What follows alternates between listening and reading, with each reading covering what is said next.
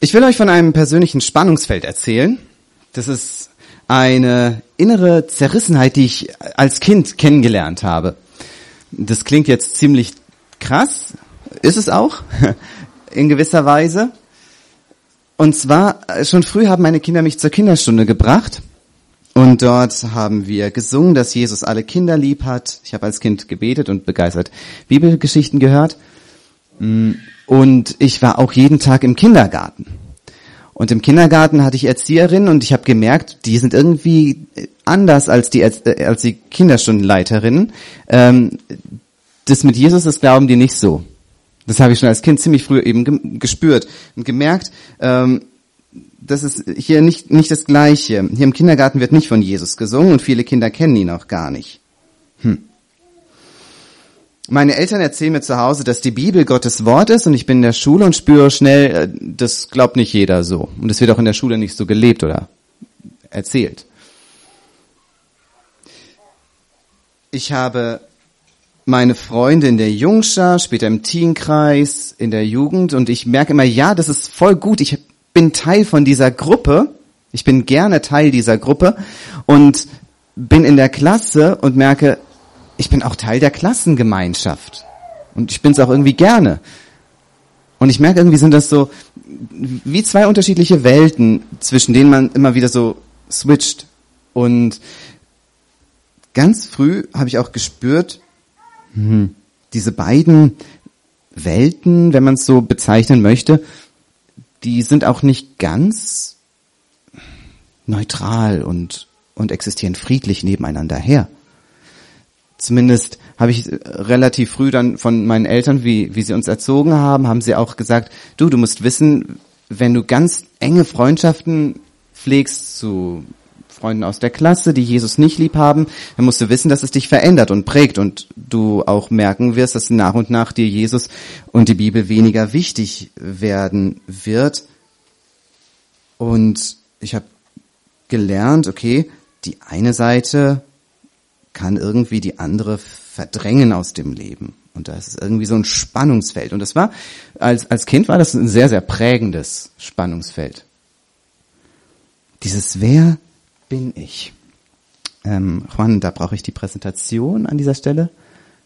Danke dir für die Technik. Die Frage, wer bin ich? Wo gehöre ich hin? Wo komme ich tatsächlich zur Ruhe? Was ist so meine, meine Heimat? Wo würde ich sagen, da bin ich so der wahre Dominik? Ich weiß nicht, ob ihr das nachvollziehen könnt. Ähm, ich weiß noch, wie ich dann zum Beispiel dann zu Geburtstagspartys eingeladen wurde von Klassenkameraden oder zu Übernachtungen oder zu irgendwelchen Dingen, die sie so machen wollten. Mm, und ich dann manchmal so im Zwiespalt war und mir überlegt habe, okay, wie deep, wie, wie intensiv können so Freundschaften gehen? Bin ich, wenn ich da mit dabei bin, bin ich dann einer von ihnen genauso wie sie oder, oder wo gehöre ich denn eigentlich hin? Ähm, und ich habe gemerkt, sie wollen gerne, dass ich einer von ihnen bin. Da war die Offenheit da und die Einladung. Ähm, und da war immer so diese Frage, wo bin ich denn zu Hause? Wer bin ich denn jetzt? Und ich weiß nicht, ob du vielleicht eine ähnliche äh, Biografie hast und das irgendwie kennst von, von, von deiner Kindheit. So ein Spannungsfeld, so eine innere vielleicht Verunsicherung auch manchmal. Das sind verschiedene Stimmen, die einem sagen, wer man ist oder wer man sein soll. Vielleicht kennst du es auch gar nicht. Ähm, vielleicht bist du etwas später zum äh, Glauben an Jesus gekommen und vielleicht spürst du aber auch durch den Glauben jetzt an Jesus, dass sich Spannungsfelder auftun. Dass man plötzlich merkt, hey, dort, wo früher alles ganz normal war, plötzlich tun sich da Spannungsfelder auf. Aus unterschiedlichen Gründen. Es kann sein, dass die Menschen von außen einem signalisieren, du, da ist jetzt irgendwie eine Distanz zwischen uns. Da, das kann, da kann ich nicht mitgehen. Da ist vielleicht ein Unverständnis da. Oder dass man selbst innerlich spürt, ich, ich kann mich da nicht mehr so wohl fühlen, weil da viele Dinge getrieben werden, die ich jetzt als nicht gut ansehe. Und plötzlich tun sich Spannungsfelder auf, die vorher nicht da waren. Ich bin überzeugt, diese Frage, wer bin ich, das wird unser Leben lang für Spannungsfelder sorgen. Ein Beispiel, ähm, mein Chef, das ist das Land Baden-Württemberg, und das will von mir, dass ich eben die Schüler gehorsam nach dem Bildungsplan unterrichte. Und das will ich tun. Das habe ich auch versprochen. Ähm, und will es gerne tun. Und spannend, oder im positiven und negativen Sinn, wird es dann dort, wo ich merke, okay, der Bildungsplan schiebt aber auch Werte nach vorne, die in manchen Bereichen unvereinbar sind mit dem, was die Bibel lehrt. Wer bin ich? Bin ich ein loyaler Lehrer oder ein loyaler Christ? Das Leben führt uns durch viele Spannungsfelder und deswegen muss uns klar sein, wer bin ich eigentlich? Und daraus ergibt sich dann die Frage, und warum, warum sind dann da so Spannungen? Und ich habe eine Geschichte in der Bibel gefunden, die wirft so ein helles Licht auf dieses innere Chaos oder das äußere Chaos und ist so hilfreich und so tröstlich, finde ich, ähm, weil es einfach zeigt, die Bibel kennt das. Sie kennt dieses Spannungsfeld sehr gut und das tröstet. Und sie zeigt uns vier junge Männer, die in einer Identitätskrise stecken oder da reingeführt werden. Und lass uns diese Frage, wer bin ich im Hinterkopf behalten und eintauchen in eine Geschichte aus der Bibel. Daniel, Kapitel 1, wir lesen nur die Verse 1 bis 7. Das Buch Daniel, Kapitel 1, Verse 1 bis 7. Wenn jemand mit aufschlagen möchte. Daniel ist ein Prophet aus dem Alten Testament. Und das ist jetzt der Anfang von seinem Buch. Im dritten Jahr der Herrschaft Joachims, des Königs von Juda, zog Nebukadnezar, der König von Babel, vor Jerusalem und belagerte es. Und der Herr gab in seine Hand Joachim, den König von Juda, und einen Teil der Geräte aus dem Hause Gottes, also wertvolle goldene Tempelgegenstände, heilige Gegenstände, kriegt jetzt der babylonische König. Die ließ er ins Land China bringen in den Tempel seines Gottes und tat die Geräte in die Schatzkammer seines Gottes. Und der König sprach zu Aschpenas, seinem obersten Kämmerer, er sollte einige von den Israeliten auswählen, und zwar von königlichem Stamm und von edler Herkunft, junge Leute, die keine Gebrechen hätten, sondern schön, einsichtig, weise, klug und verständig wären, also fähig an des Königs Hof zu dienen, und er sollte sie in Schrift und Sprache der Chaldäer unterrichten lassen. Also das ist seine Kultur, die Kultur des Königs, die babylonische Kultur, die Chaldäer. Und der König bestimmte, was man ihnen täglich geben sollte von der königlichen Speise und von dem Wein, den er selbst trank. So sollten sie drei Jahre erzogen werden und danach vor dem König dienen. Erstmal bis hier. Was passiert hier? Da ist das Volk Israel, das heilige Volk Gottes, das auserwählte Volk Gottes, Gottes Eigentum, seine Herde. Und äh, weil sie gottlos geworden sind, bestraft Gott sie mit einem Gericht, ein schreckliches Gericht, dass nämlich die Babylonier kommen und Macht gewinnen über das Volk Israel. Und die Babylonier sind damals Weltherrschaft, eine große Supermacht, die aus verschiedenen äh, Völkern besteht und alles gebündelt unter diesem einen einzigen König Nebukadnezar. Und er kommt jetzt und nimmt ähm, Jerusalem ein und er ist ein raffinierter Stratege. Er will nämlich sein Reich sichern, dass es stabil bleibt und nicht auseinanderbricht, dieses große Reich, das damals einfach ein Weltreich war. Und er hat eine Strategie. Die Völker, die er erobert, die müssen ihm Tribut zahlen. Zum einen fordert er Gold, und das sieht man hier, er beraubt den Tempel, nimmt das alles Wertvolle an sich. Und dann noch was nämlich er will die Elite, er will die besten Leute. Er schaut, wer ist von den Leuten, die dort am Königshof sind, besonders fähig.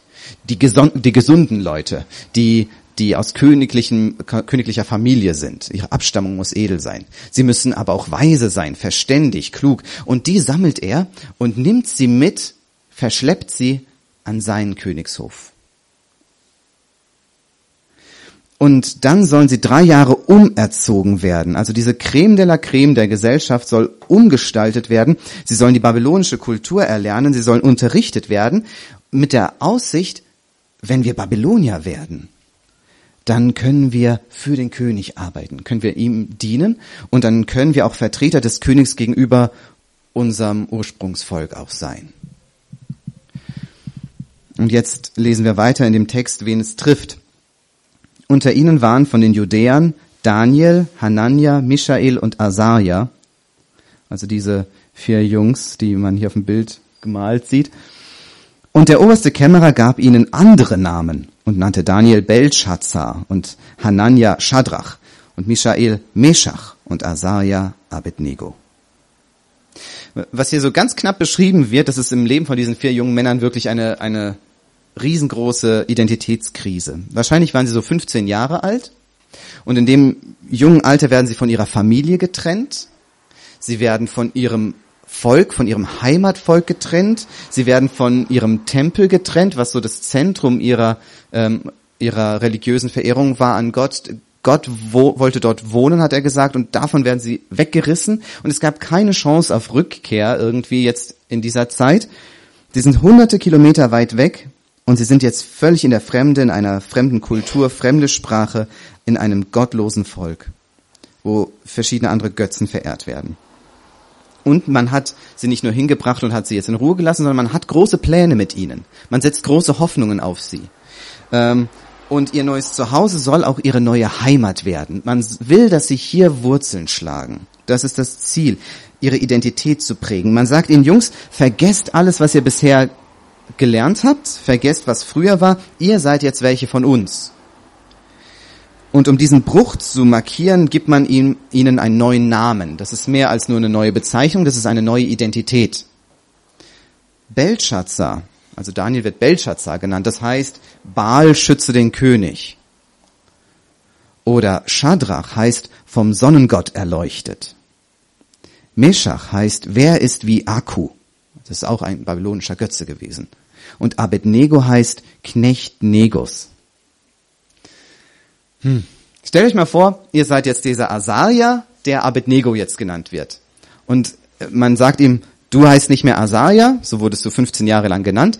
So haben sich deine Eltern genannt. Nein, vergiss diesen Namen, du heißt jetzt Abednego. Und am Anfang ist es so ungewohnt und du kennst die Bedeutung oder lernst die Bedeutung kennen und du sagst, nein, da sträubt sich alles dagegen. Und äh, aber alle nennen dich jetzt so. Und dieses innere dagegen sträuben, irgendwann mal gewöhnt man sich auch dran. Dieser Name Asaja gerät vielleicht ein Stück weit in Vergessenheit, obwohl du vielleicht weißt, Asaja hat eine schöne Bedeutung. Es heißt Yahweh hilft. Also mein Gott, Yahweh, der Gott der Juden, er hilft. Und das wird wegradiert, wird gesagt, du bist jetzt ein Knecht Negos. Und ähm, irgendwann mal findest du dich damit ab, weil du dich gar nicht dagegen wehren kannst, weil alle nennen dich jetzt nur noch Abednego. Und irgendwann mal stellt dir jemand die Frage, wer bist du? Und du sagst Abednego. Ich bin Knecht Negos. Die Kinder werden verführt zu glauben, das bin ich, so bin ich. Also das Ziel ist es, dass sie diese neue babylonische Identität verinnerlichen und gleichgeschaltet werden, damit sie Werkzeuge werden für den König, um dann diese ähm, Satellitenstaaten babylonisch zu regieren. Man will sie locken und verführen und sagt, ihr seid besonders klug, ihr seid was Besonderes. Es ist ein Privileg, dass ihr hier sein könnt und ihr steht in der Schuld des Königs. Er versorgt euch mit gutem Essen. Er versorgt euch mit allem, was ihr braucht. Ihr verdankt ihm euer Leben und hier könnt ihr euer Glück finden. Die Möglichkeiten, die ihr hier habt, hat niemand sonst. Und es stimmt wirklich, die haben wirklich große Chancen, politisch gesehen. Der Druck ist also riesengroß und die Verführung ist so stark wie so eine reißende Strömung. Und die Situation hat etwas auch mit Christen heute zu tun. Jesus sagt selbst von seinen Nachfolgern, sie sind in dieser Welt, aber sie sind nicht von dieser Welt. So betet Jesus im Gebet an den Vater. Er sagt, sie sind nicht von dieser Welt. Und damit bringt er so ein Spannung, dieses Spannungsfeld auf den Punkt. Sie sind in Babylon, aber sie sind nicht Babylonier vom, von ihrem Wesen her, von ihrer Identität. Sie sind in der Welt, in so einer Fläche, Kreisfläche, sind Teil dieser Kreisfläche, aber irgendwie sind sie auch nicht von dieser Welt, sondern sie sind anders. Sie gehören irgendwie dazu, weil sie irgendwo mit drin sind, Teil der Fläche und Teil irgendwie ist, aber von ihrem Wesen her springen sie auch raus. Und das ist so eine Zerrissenheit. Und Jesus sagt, ihr seid Bürger eines himmlischen Reiches. Euer Reich ist in den Himmeln. Das ist nicht von hier. Das kann man nicht sehen. Und wir verstehen, wenn wir das lesen, das ist, äh, wirft ein Licht auf, auf das, wie Jesus seine Kinder in dieser Welt sieht. Das ist ein gutes Beispiel hier, was die Männer, die vier jungen Männer dort erleben. Hier sind also zwei Identitäten, einmal Asaria und einmal Abednego. Diese beiden Namen hat dieser eine junge Mann jetzt. Und den einen Namen trägt er im Herzen, Asaria, Jahwe hilft. Den, den hat er im Herzen und wir merken, die, diese vier lassen nicht ab davon. Aber er hat noch einen anderen Namen, mit dem geht er dort durchs Leben. Also wenn er eine Klausur schreibt, schreibt er oben drüber Abednego. Wenn er einen Vertrag unterschreibt, unterzeichnet er mit Abednego. Wenn er gefragt wird, wie heißt du, sagt er Abednego. Und so lebt er eben, weil es nicht anders geht, weil es eben so ist, als Bürger Babylons. Und so leben auch wir mitten in dieser Welt, mittendrin. Wir, wir gehören mit dazu, ähm, im Sinne von, da ist ein Personalausweis, da steht drauf, ich bin deutscher Staatsbürger. Ja, ich bin Sandhäuser. Ich äh, bin Lehrer, ich bin in dieser Welt mittendrin, ich bin integriert. Hm. Aber hier wird deutlich, da ist ein Nebukadnezar, er will, dass, das reicht ihm nicht, er will, dass sie das verinnerlichen. Und der Fürst dieser Welt will, dass Christen immer mehr vergessen, wer sie sind und immer mehr einfach denken, ja stimmt, ich bin eigentlich wie jeder andere auch. Das ist das Ziel, die Strömungen, die es geht. Und die Aufgabe von Asaria dort in diesem Land Babylon war, vergiss niemals, dich zu erinnern, wer du bist. Und ich kann mir vorstellen, dass die Eltern von den äh, Jungs, höchstwahrscheinlich waren sie nicht mit dabei, dass sie in ihrer Heimat waren und gebetet haben. Was haben sie wohl gebetet? Herr, lass nicht zu, dass sie vergessen, das ist ein Asaria und kein Abednego. Oder haben sie ja nicht mitgekriegt, wie er heißt, aber sie wussten, die werden jetzt umerzogen. Ich kann mir vorstellen, dass das ihr größtes Gebet war. Lass sie nicht vergessen, wer sie sind. Es sind zwei Namen, zwei Identitäten, die gegeneinander irgendwie streiten, aber sie sind nicht auf Augenhöhe. Da ist ein großer Unterschied. Und das sehen wir im Text. Die erste Identität kam durch Geburt und die zweite Identität soll zugesprochen werden, aufgedrückt werden, anerzogen werden. Wer bist du? Wenn du Jesus Christus als deinen Retter angenommen hast, wenn du glaubst, dass er für deine Sünden gestorben ist, wenn er der Herr deines Lebens ist und der Schatz deines Lebens, dann ist etwas mit dir passiert. In dem Augenblick, wo du glaubst, wo du an Jesus glaubst, ist mit dir etwas passiert. Und das nennt die Bibel von neuem geboren. Das ist dieser Vers, Johannes 1, Vers 12 bis 13. Doch allen, die ihn, also Jesus Christus, aufnahmen, gab Gott, er, gab Gott das Recht, Kinder Gottes zu werden. Wer sind die, die ihn aufnehmen? Was bedeutet das? Das sind die, die an seinen Namen glauben. Glauben bedeutet Jesus aufnehmen. An Jesus glauben bedeutet Jesus aufnehmen. Was passiert mit ihnen? Sie erhielten dieses Recht, Kinder Gottes zu werden, nicht aufgrund natürlicher Abstammung durch menschliches Wollen oder den Entschluss eines Mannes. Also es geht nicht um natürliche Geburt, sondern durch eine Geburt aus Gott. Das ist eine Wahrheit. Man, man lernt Jesus kennen, man glaubt an ihn und erfährt hinterher, was ist da mit mir eigentlich geistlich passiert. Ich bin von neuem geboren worden in dem Augenblick. Das ist die Sprache der Bibel, das ist die Wahrheit, die die Bibel vorstellt.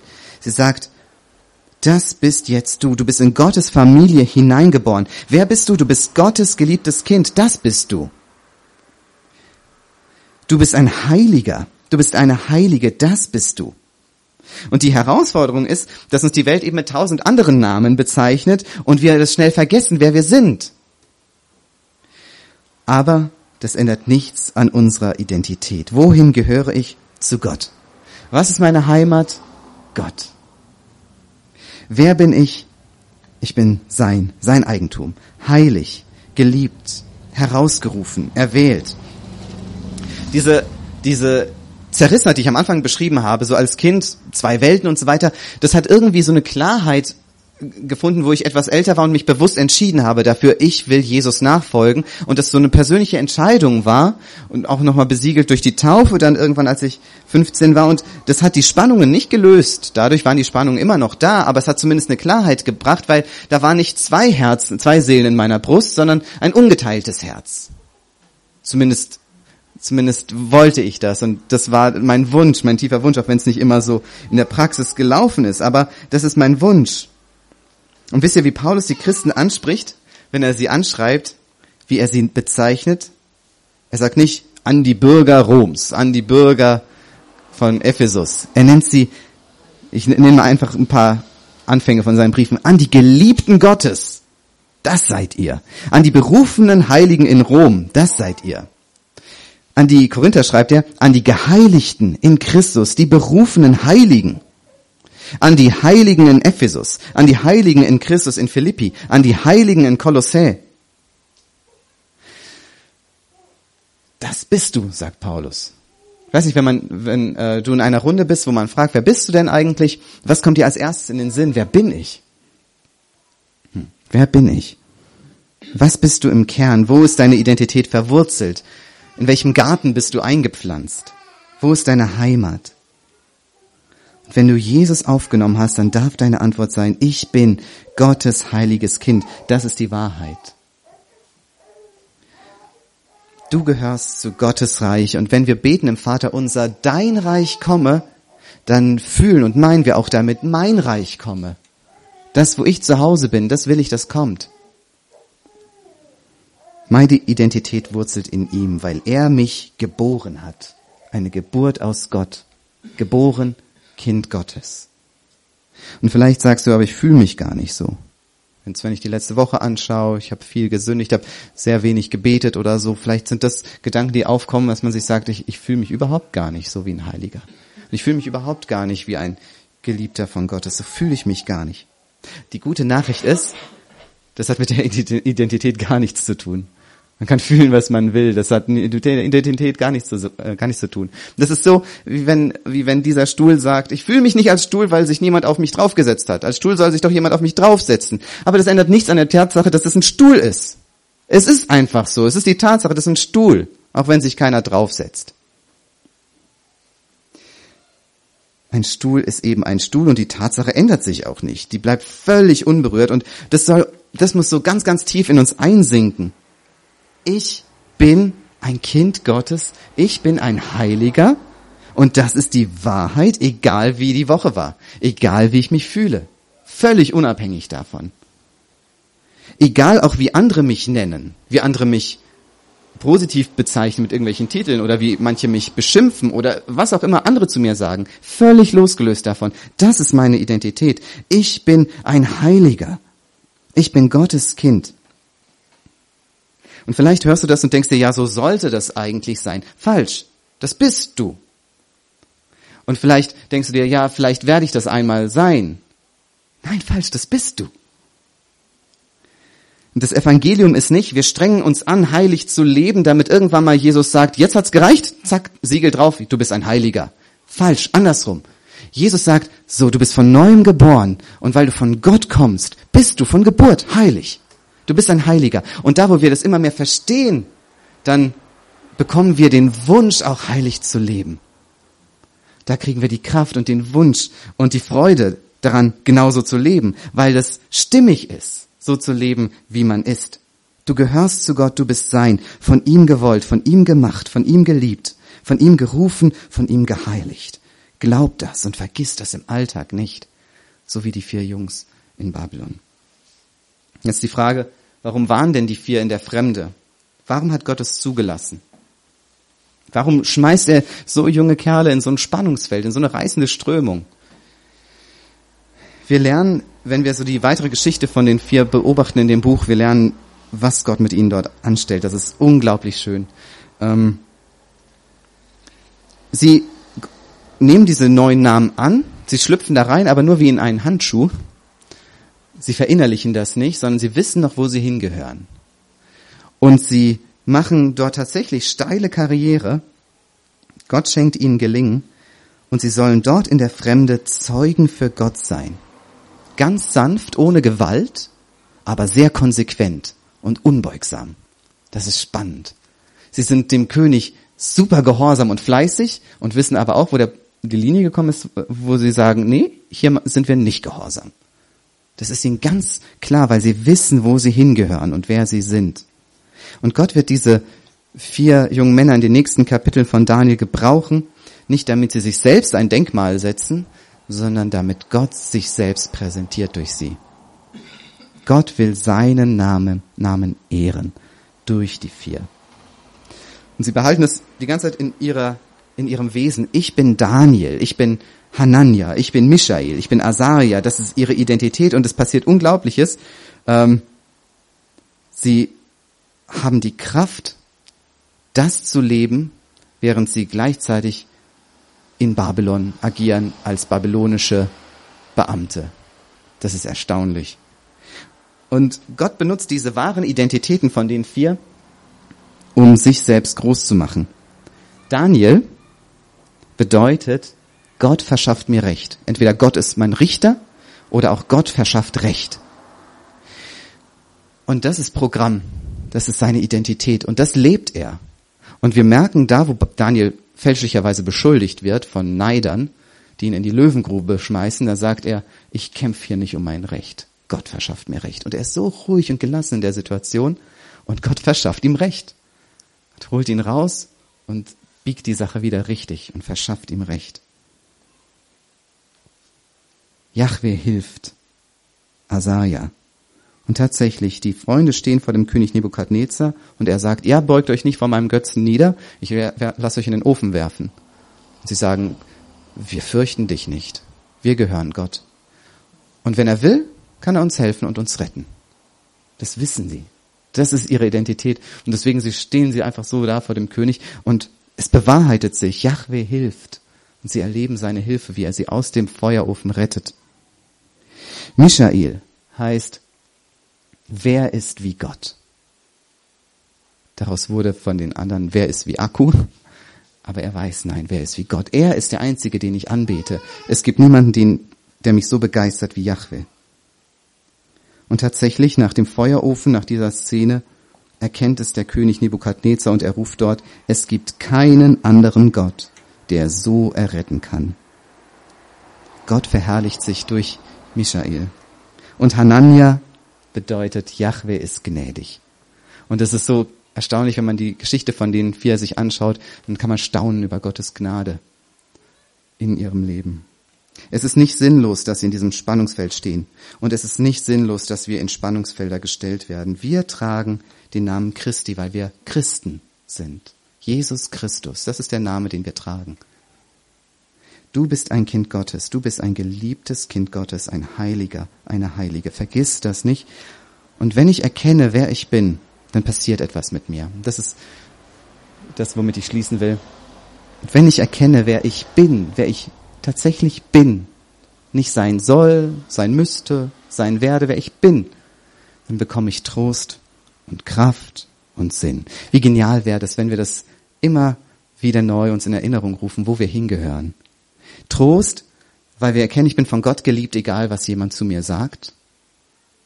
Das tröstet mich, wenn ich weiß, auch wenn jemand zu mir sagt, du bist nichts wert oder du bist ein Versager oder hier bist du mittelmäßig, dass ich sage, meine Identität, wer ich bin, ist, ich bin ein geliebtes Kind Gottes, das bin ich.